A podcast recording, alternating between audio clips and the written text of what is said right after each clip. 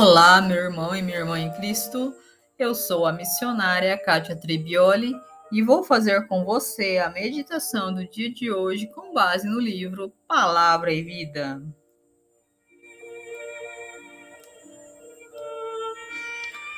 A palavra de hoje está no Evangelho segundo São Marcos, capítulo 3, versículos de 20 a 21.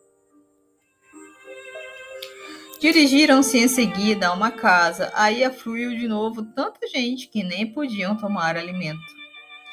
Quando os seus o souberam, saíram para o reter, pois diziam: Ele está fora de si.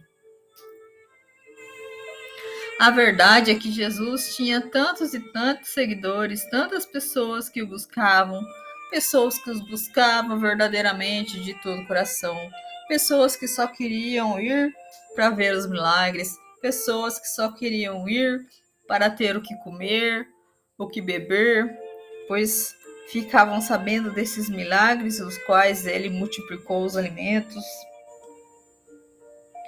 Mas e você? Você tem buscado a Deus, a Jesus, por qual motivo? Qual tem sido o seu motivo de buscar a Deus? Qual é o seu objetivo? O que você quer? O que você pretende?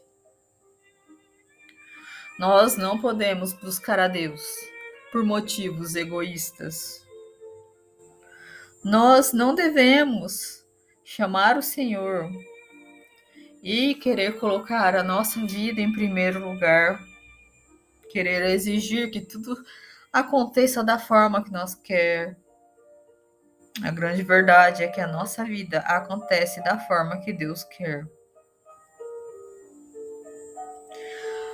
Mas muitos de nós, infelizmente, buscamos a Deus de forma errada. Sim, buscamos, porque todos nós, em algum momento da nossa vida, oramos de forma indevida, agimos de forma indevida, rezamos de forma indevida. Sempre que você for falar com Deus, lembre-se de rezar, falando como o próprio Jesus falou com o Pai. Lembre-se que Jesus, quando estava para ser preso, estava no monte em oração, ele disse: Pai, afasta de mim este cálice. Porém, não seja como eu quero, mas como tu queres. Assim deve ser a nossa oração. Não importa se você está pedindo por você mesmo ou por um ente querido.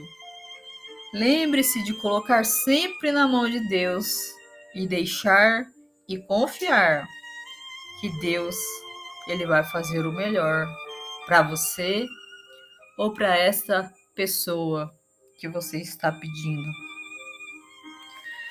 Que esta palavra possa tocar o seu coração. Fique com a paz de Cristo e a proteção de Maria.